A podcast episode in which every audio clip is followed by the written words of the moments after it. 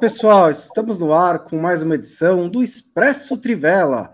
Está de volta porque a Champions League também voltou.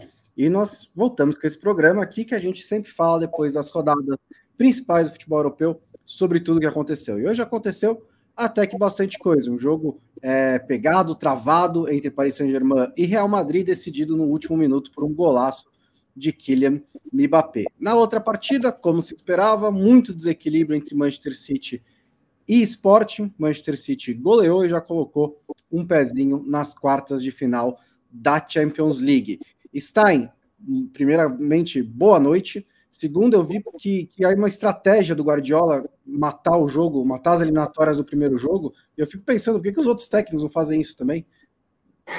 Boa noite. Acho que talvez não seja tão simples, né? E, enfim, mas o, o, a atuação do Manchester City acho que foi algo impressionante, né? Pela maneira como o time era uma enxadada, uma minhoca, não parecia ter muito esforço. A gente sabe que tem intensidade, a gente sabe que tem muita movimentação, mas parecia que não precisava de um pingo de suor para as jogadas saírem. Um esporte em que nem começou tão mal o jogo, né? A gente vai falar com mais detalhes e aí a principal partida da noite, um show particular de Kylian Mbappé, né, que foi o melhor em campo, marcou um gol que acho que tem uma representatividade imensa entre discussões sobre ele pro Real Madrid, entre protagonistas do PSG, entre protagonistas da própria Champions League, e um jogo em que o PSG acho que saiu muito melhor que encomenda, né?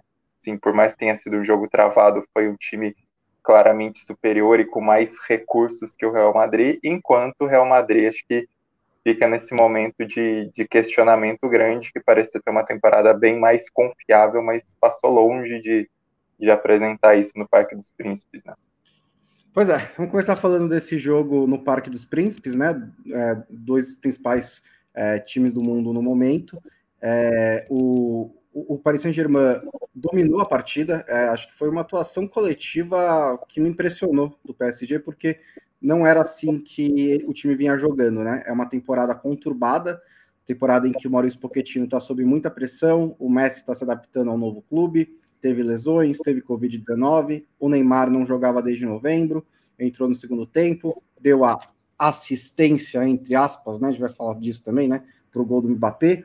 E o Mbappé é o cara que vem decidindo jogo após jogo, né, semana após semana, e fez isso mais uma vez, mas eu acho que uma diferença fundamental é, para outras partidas em que o, o PSG ganhou muito na, na, na, no individual, né, no destaque individual, é que dessa vez o destaque individual fez é, construiu uma vitória que foi merecida pela atuação coletiva. Acho que o Paris Saint-Germain fez uma atuação coletiva boa, muito boa, para merecer essa vitória. Ajudou a postura do Real Madrid, que entrou em campo para segurar o 0 a 0 né?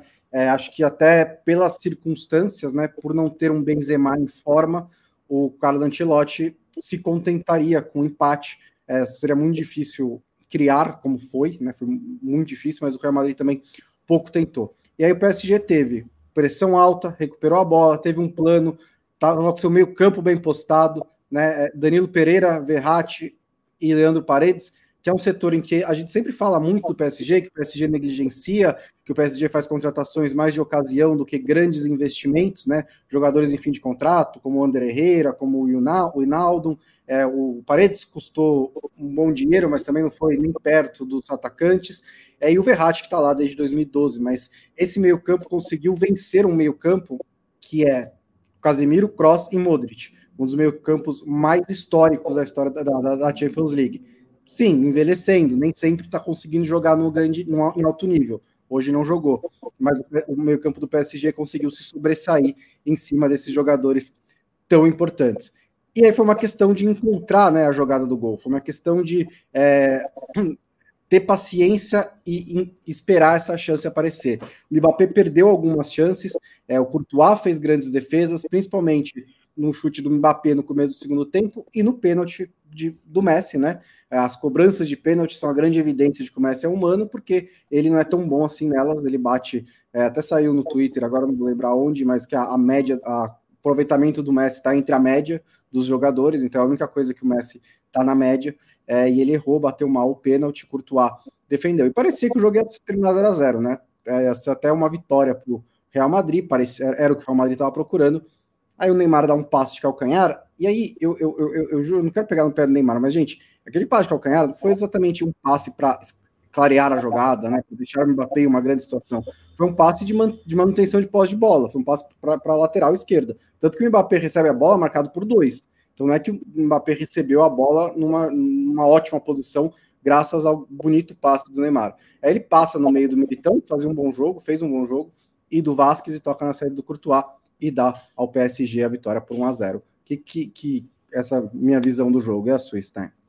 Não, acho que uh, queria discutir um pouco mais essa questão do passe. Tem até um, um, frame que tiraram da hora do que o Neymar está dando o toque de calcanhar, que realmente você vê uma avenida pelo lado esquerdo e três jogadores mais ou menos focados ali no Neymar na hora do passe, né? Mas embora o passe tenha ajudado, tenha clareado, clareado o caminho, a defesa do Real Madrid teve tempo é, razoável para se recompor, e aí acho que pesa muito até a ousadia do Mbappé, né? Porque esse lance, é, embora seja no meio de dois, é um lance que muitas vezes os defensores batem cabeça para saber a definição do espaço de quem, de quem vai ser, e aí acho que pesa a inteligência também do Mbappé, o controle de bola para jogar também no ponto exato, que é algo não é, não é muito simples.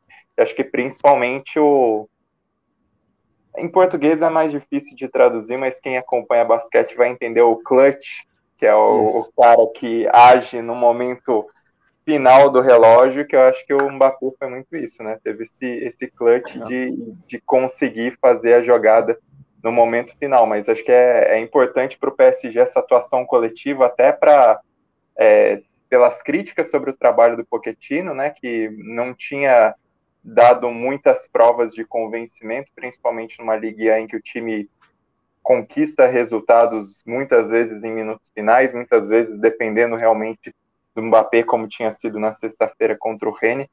E, e, acho que, que pesa também a maneira como o time até contornou a ausência de alguns jogadores importantes, né? Você podia até questionar antes do jogo, por exemplo, a, a decisão de deixar fora é, o Gana Gueye no meio-campo, que é um cara muito importante por conta da, da Copa Africana de Nações, da, dessa maratona, até da, do pós-competição, Pochettino preferiu deixar ele de fora.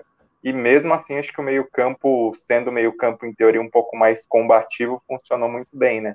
E aí, como você destacou no texto na Trivela, também a importância do Verratti, que é um cara que nem sempre está à disposição do PSG. Todo mundo sabe a importância que ele tem por ser um, um, diferencial técnico, por ser um jogador também, embora técnico, muito combativo ali no meio-campo e acabou tendo uma participação decisiva também né, nesse jogo. Acho que além do Mbappé, é, fica como um destaque individual quando, é, quando geralmente se olha ali para quem está jogando mais à frente. Ele, de novo, teve uma participação importante.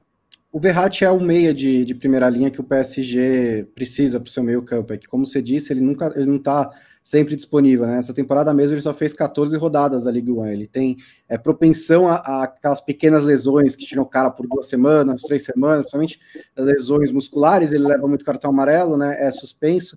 Mas é, quando ele está disponível, o PSG tem um meia de primeira linha. É, o, o, o, o Verratti foi muito bem, jogando mais avançado, ele jogou mais na intermediária é, ofensiva. O Leandro Paredes, que fez mais a saída de bola, um pouco mais para trás, também foi muito bem. O Danilo Pereira teve sete desarmes na partida, é um número igual ao do Militão e do Casemiro, que são dois jogadores que passaram o jogo inteiro só defendendo, é, enquanto o Paris Saint-Germain ficou com a bola, né? Então os desarmes do Danilo Pereira ajudaram a recuperar essa bola e manter a pressão é, do PSG. Então, acho que o, o, o, o, golaço do Mbappé, lógico, vai ser o que entra para a história, mas acho que a atuação do meio-campo do PSG é, foi um, um, um grande destaque para mim nessa atuação do, do PSG. Agora, é, no lado do Real Madrid, tem muita pouca coisa para destacar, né? Porque é, o Courtois fez boas defesas, o Militão acho que fez um bom jogo defensivo, mas é, você viu o meio-campo que recuperava a bola e não tinha saída. É, poucas vezes acionado o Vinícius Júnior, não teve espaço para contra-atacar, o Asensio não foi bem também, e o Benzema não estava em forma, né? O Benzema foi é, colocado às pressas nessa, nessa partida. Se não tivesse essa partida, eu tenho certeza que ele não jogaria essa semana, se fosse um jogo do Campeonato Espanhol. Ele não estava em condições de segurar a bola na frente, de criar as jogadas como ele faz muito bem. Estava mais ali na presença, tentando passar um pouco de respeito. Mas acho que o Real Madrid, no fim, acabou decepcionando, né? É, acho que uma, uma coisa interessante nessa história particular é o Courtois num jogo contra o Navas, né? Não foi necessário, não foi exatamente o Navas é. que estava na meta do PSG, mas toda vez encontros de Navas e Real Madrid é um, um, questionamento sobre por que o Real Madrid abriu mão do Navas, e acho totalmente legítimo fazer esse questionamento, mas o Courtois, sim, depois de algum tempo, ele cresceu muito na meta do Real Madrid, acho que esse placar de 1 a 0 e essa esperança que o Real Madrid ainda tem de poder buscar a classificação vai muito na conta do Courtois também de, de ter feito defesas importantes, de ter defendido o pênalti. Acho que para o Real Madrid ficou uma questão que já era muito visível é, na temporada, mas acho que no geral as pessoas acabam, acabavam relegando a segundo plano, que é assim como o, os valores individuais acabavam fazendo muita diferença para o aproveitamento do time, para os resultados conquistados. E aí, quando o Benzema está ausente, o time sente no campeonato espanhol. Quando o Benzema é, volta sem estar bem, o time também não consegue produzir na Champions. Assim, ver o Real Madrid com a postura que teve, sem conexão no ataque, sem testar o Donnarumma na partida, acho que é, é algo muito impressionante, assim, até pensando no que o Real Madrid representa na Champions, no que todo mundo espera que o Real Madrid se transforme num jogo de Champions, mesmo quando não está bem, mas esse foi um jogo muito abaixo da crítica do Real Madrid. Acho que, sei lá,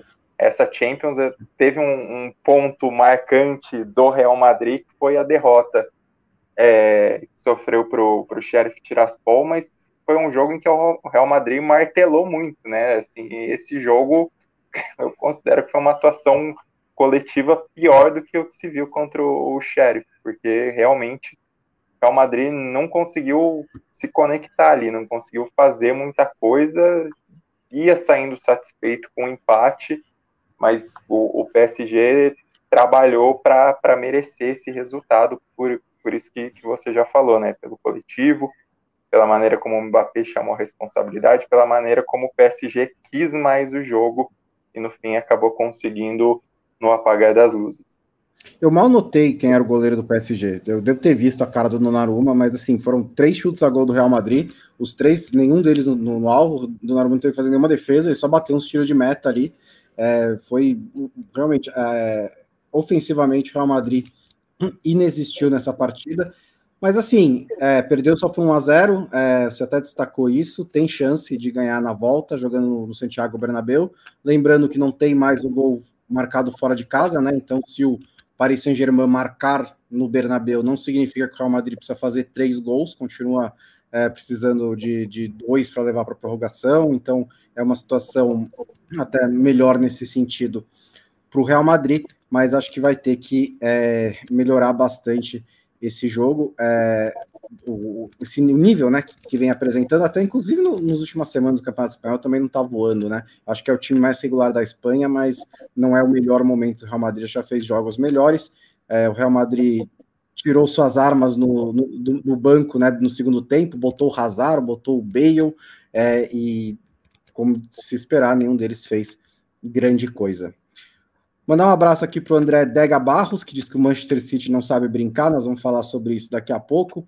O Isaías Violino viu muito desequilíbrio do PSG, muito melhor do que o Real Madrid, que fez uma retranca, é verdade. O Matheus Borges não acha que o Real Madrid quis botar a bunda lá atrás, mas que o PSG amassou na marcação, é uma visão também. O Tarcísio Cândido Xavier diz que o PSG surpreendeu pela organização e pelo foco. A mim também, não vinha sendo essa a, a, a tônica né, do, da temporada do PSG, essa organização. Então, foi uma surpresa. Leonardo Vavassori está por aqui também, o Bruno Marion, o Giovanni Lima Montenegro dá boa noite para mim para o Stein e diz que não sabe o que deu mais raiva nele, o primeiro tempo do Real e do PSG, ou ver os gols saindo no outro jogo, um atrás do outro, que o primeiro tempo foi péssimo. Mas te dizer também, viu, esses jogos assim do, do, do estilo Real Madrid, do estilo Manchester City, que é 5 a 0 6 a 4 a 0 no primeiro tempo, também não são muito divertidinhos, não. É uma, é um, é um, é um saco. Sai os gols, 4x0 no primeiro tempo, acabou o jogo, né? Tipo, você não tem mais o que fazer, não tem nem que escreve sobre o jogo, tipo, não tem mais o que relatar, não tem nem porque gastar tinta com o segundo tempo, porque acabou o jogo. Né, Stein? Foi mais ou menos assim esse jogo? É, é, só, é que o site agora não dá para mostrar o horário, né? Mas é só ver a diferença do horário das notas. O deve ter publicado um minuto depois que acabou o jogo e o, e o Real o PSG, o Bonsa publicou mais ou menos uns 25 minutos depois. Então tem. Tudo bem que foi um, um gol no final que muda toda, todo o conceito do, do texto, mas foi basicamente isso. E assim, acho que foi um, o jogo perfeito assim do Manchester City. Acho que quando foi para falar desse Manchester City do Guardiola, para para falar de, de, como os mecanismos funcionam, movimentação, entendimento dos jogadores, esse jogo é um ótimo exemplo. Porque o Sporting, diferentemente do que poderia se esperar, que é um time até com uma capacidade de um futebol mais vertical, o Sporting começou indo para frente, começou é, buscando o jogo ali pelas pontas, tentando fazer alguma coisa, mas primeira chegada do City no ataque, sete minutos, sai o gol, gol até que chegou a ser anulado de início, né, por, pela marcação do impedimento do De Bruyne, mas aí verificou-se que ele estava na mesma linha e aí no rebote, né, o De Bruyne, no rebote no chute do Foden, o De Bruyne acaba passando para o Marres marcar o gol. Aí de novo, o Sporting ainda tenta demonstrar alguma é, coragem ali para sair para o jogo, não consegue acertar o passe final, porque também a, a defesa do City estava bem encaixadinha. É, a marcação pelas laterais funcionou muito bem ali com o Cancelo na esquerda e o Stones deslocado na lateral direita. E aí, de novo, mais uma chegada do Manchester City, mais um gol. Foi uma pancada, um golaço do Bernardo Silva. E aí, a partir de então, acho que a confiança do, do esporte, assim, qualquer tipo de crença, acabou ruindo porque o Manchester City era isso o time tinha um controle absurdo da partida, não fazia um jogo sufocante de intensidade, de é, tentar amassar. Muitas vezes a posse de bola rodava ali por volta do círculo central, mas era chegava e marcava, chegava e marcava, era uma eficiência gritante. E aí é, acho que fica a maneira como o Manchester City conseguiu amassar nesse primeiro tempo, né? Acabou fazendo mais dois gols é até difícil destacar quem foi melhor no primeiro tempo. Acho que fico um pouco mais com o Bernardo Silva, que parecia que estava com uma vontade especial de jogar contra o Sporting, né? Ele que tem uma relação grande com o Benfica, estava ali, provocou a torcida, estava claramente mais solto no jogo. E aí, no segundo tempo, o Manchester City foi, teve um gol anulado logo de início, mas ainda continuou mais ou menos é, tudo dando certo a favor do Manchester City, aí marca um gol maravilhoso no chute do, do Sterling de fora da área. Jogo basicamente acabado. O Sporting até tentou fazer uma graça ou outra, mas parecia que se saísse o mínimo, tinha chance de tomar mais um gol quando o Manchester City acelerasse um pouco mais. É, acho que assim, o próprio ânimo do Sporting foi, foi para a vala com com essa maneira como o Manchester City estava agindo, estava acertando tudo. Até no final do jogo, o Manchester City tentou apertar um pouco mais, é, errou algumas jogadas, e aí você perguntava, nossa, você pensava, nossa, o Manchester City erra também jogadas, porque isso não tinha acontecido durante boa parte da partida quando, quando foi para o ataque. E o Sporting não criou, né? Basicamente, a única intervenção do Ederson foi numa saída é, fora da área numa bola esticada que ele tirou de cabeça, mas basicamente o Sporting não teve chances, acho que era um jogo que esperava uma superioridade do Manchester City, não só por ser a melhor equipe dessas oitavas de final por momento, né? Acho que é, não dá para a gente discutir muito que realmente o Manchester City dos 16 sobreviventes da Champions é aquele que chega em melhor momento para os mata-matas embora esse tipo de favoritismo nem sempre corresponde, o Manchester City. Está muito vacinado quanto a isso, mas ainda que tivesse essa, essa questão do momento e a própria superioridade do Manchester City no papel, quando as coisas dão muito certo no ponto de vista coletivo, como foi, que aí, é, aí acabou ruindo qualquer esperança do esporte, um esporte em que coletivamente é um bom time, tem jogadores interessantes ali, até o Pote, achei que tentou um pouquinho mais no primeiro tempo, e sem as condições físicas ideais, depois de já ter perdido o clássico contra o Porto na sexta-feira. Ele foi substituído no intervalo porque já estava 4 a 0 não tinha necessidade dele continuar ali é, se espolando à toa, né, se botando em risco à toa num jogo basicamente resolvido para o Manchester City. E, e, foi isso, né? O Manchester City, além de estar tá nesse grande momento, além de ter um elenco muito forte dentro da Champions, é, além de ter toda a qualidade coletiva que se conhece do trabalho de Guardiola, do Guardiola de tantos anos, ainda acontece um jogo em que basicamente tudo favorece o time, todas as jogadas ofensivas no primeiro tempo entram então acabou sendo o jogo perfeito para o Manchester City. O 5 a 0 de certa maneira, são baratos, porque a impressão é que o Manchester City quisesse pisar um pouco mais no acelerador, quisesse é, impor uma intensidade maior, porque não foi necessariamente o que aconteceu dessa vez, poderia ter, ter construído um resultado. Né? Ontem a gente até discutia no podcast, né, bom, como você falou, dos jogos resolvidos por pênaltis, dessa vez não foi necessário um pênalti, porque o time não, não precisou é, martelar tanto, mas fez todas as vezes que chegou e acabou construindo esse resultado é, basicamente num estalar de dedos. Né? É, você falou das poucas chances de esporte, inclusive os mesmos números do Real Madrid, três finalizações, duas para fora, uma bloqueada. O City deu seis chutes no alvo e fez cinco gols, então realmente aproveitamento gigantesco. Eu acho importante destacar também o Sterling, que meio assim, por baixo dos panos, tem recuperado seu melhor futebol nessa temporada, né? Ele se tornou. Ele voltou a ser titular do, do, do, do, do Manchester City na, nas últimas rodadas da Premier League, nas últimas 10, 12 rodadas da Premier League, fez quase todos os jogos como titular, com os três gols contra o Norwich no fim de semana. Ele já igualou os 10 que ele marcou na temporada passada pela Liga Inglesa e mais uma vez teve uma atuação boa, fez um, deu uma assistência e fez um golaço de fora da área. Pode não ter sido o melhor do City, mas contribuiu também para a goleada né, do Manchester City, que permite para o Guardiola no jogo de volta fazer o que ele quiser, né? É, o, o, técnico Rubem Amorim disse que já viu que seus jogadores fazerem grandes milagres, né? Mas isso não, isso não seria um milagre, seria reverter a rotação da Terra, né? Então é, o, o, Guardiola pode poupar o quanto quiser, embora ele tenha um elenco muito pequeno, mesmo quando poupa, coloca alguns jogadores importantes ali. Mas o Manchester City, que eu concordo com o Stein, né, está é, no melhor momento entre todos os classificados para as oitavas de final da Champions League, mas precisa, né, mas aí também tem que ganhar suas eliminatórias. Já chegou em momentos, em bons, em grandes momentos, né, em outras é, temporadas, mas só na temporada passada chegou na sua primeira final de Champions League. Mais alguma coisa é, você quer destacar desse jogo, Stein? Acho que nisso que você falou do Sterling de rotação, acho que é uma característica, assim, não era necessariamente do Barcelona ou do, do Bayern de Munique, acho que dos trabalhos do Guardiola ela fica mais é, mais visível no Manchester City, que é o fato de que o Guardiola realmente privilegia momento dos jogadores e não necessariamente um histórico do que eles fizeram. Né? Acho que o Sterling já era um exemplo disso quando perdeu espaço na temporada passada.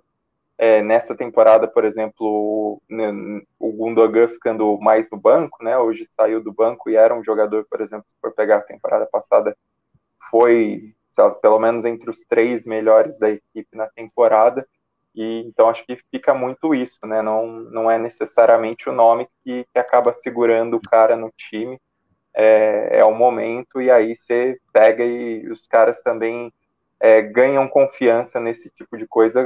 Quando você vê um cara no Manchester City em fase ascendente, é bem possível que ele emende muitos jogos bons, né? Sei lá, se a gente for pegar a temporada que faz o Cancelo, por exemplo, que é um absurdo, e hoje funcionou muito bem a, a associação com o Bernardo Silva ali pelo lado esquerdo foi algo importante para o time, né? Foi um, deslocamento ali que, que ajudou bastante o próprio Sterling participando por aquele lado.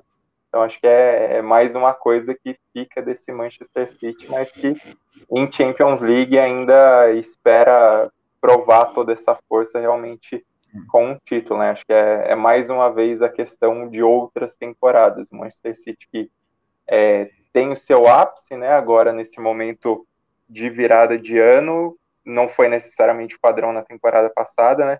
Mas que fica sobre o rendimento ali na, na reta final, que é algo que nem sempre os times do, do Guardiola conseguem para chegar no, no topo é, da forma ali na reta final da Champions League. Mas nessas oitavas, num jogo é, relativamente mais acessível ali contra um adversário que veio de uma campanha crescente, mas que não era necessariamente o pior dos adversários sorteados. Você fazer uma partida com tamanho domínio e tamanha tranquilidade fora de casa é algo grande do Manchester City ainda assim.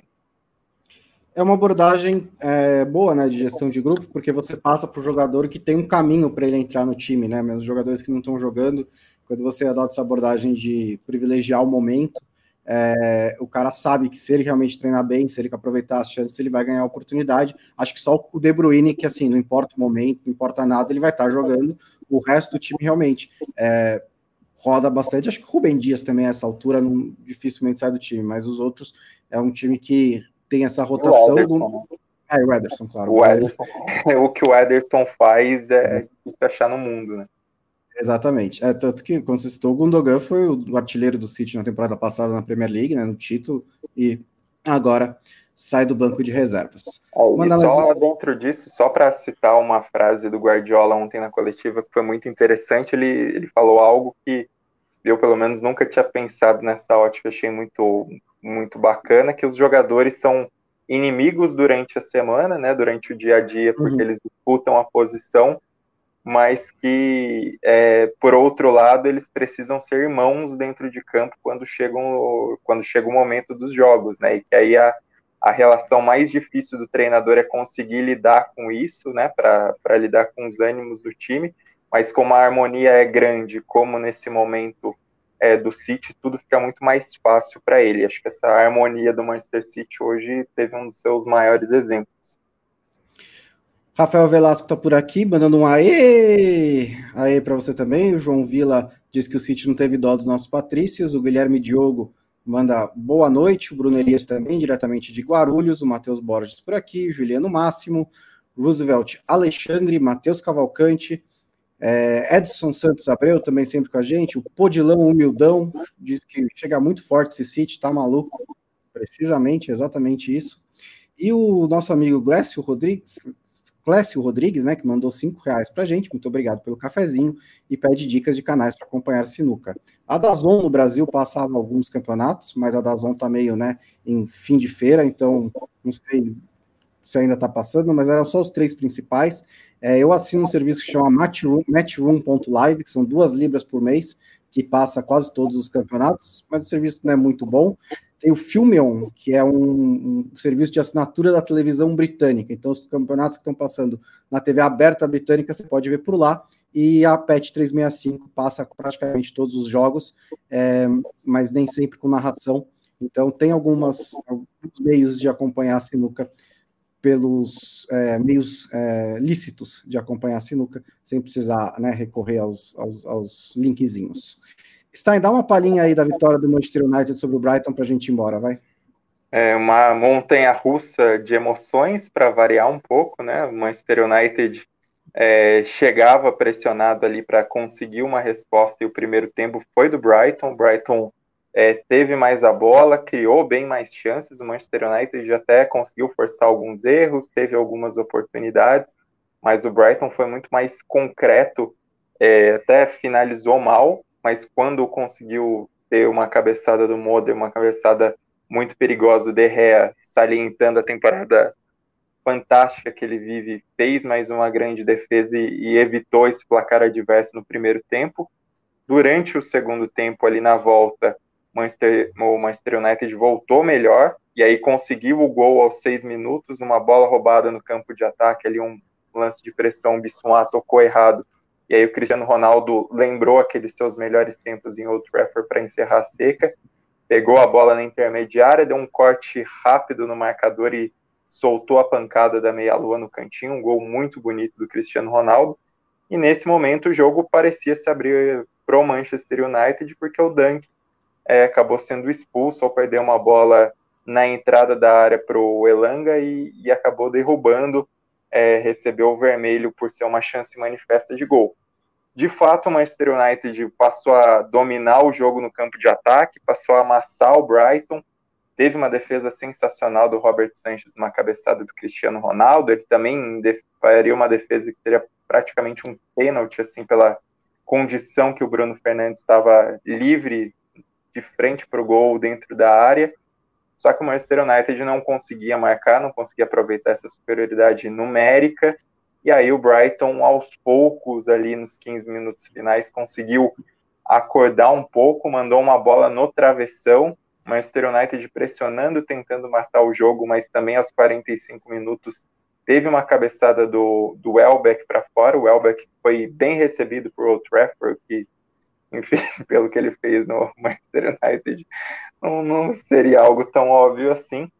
É, e quando foram seis minutos de acréscimos, né, a torcida do Manchester United já devia estar roendo as unhas, desesperada com esse risco de um, do time que não matava o jogo, mas aí não uma falta cobrada rápida quando o Brighton estava todo no campo de ataque, o Bruno Fernandes acabou fazendo o segundo gol, vitória por 2 a 0 já aos 51 do segundo tempo. O Manchester United entra para o G4 da Premier League com, com esse resultado, ultrapassa o West Ham, mas tem ainda os times ali logo abaixo com partidas a menos que podem ultrapassar, o Wolverhampton, Arsenal, Tottenham.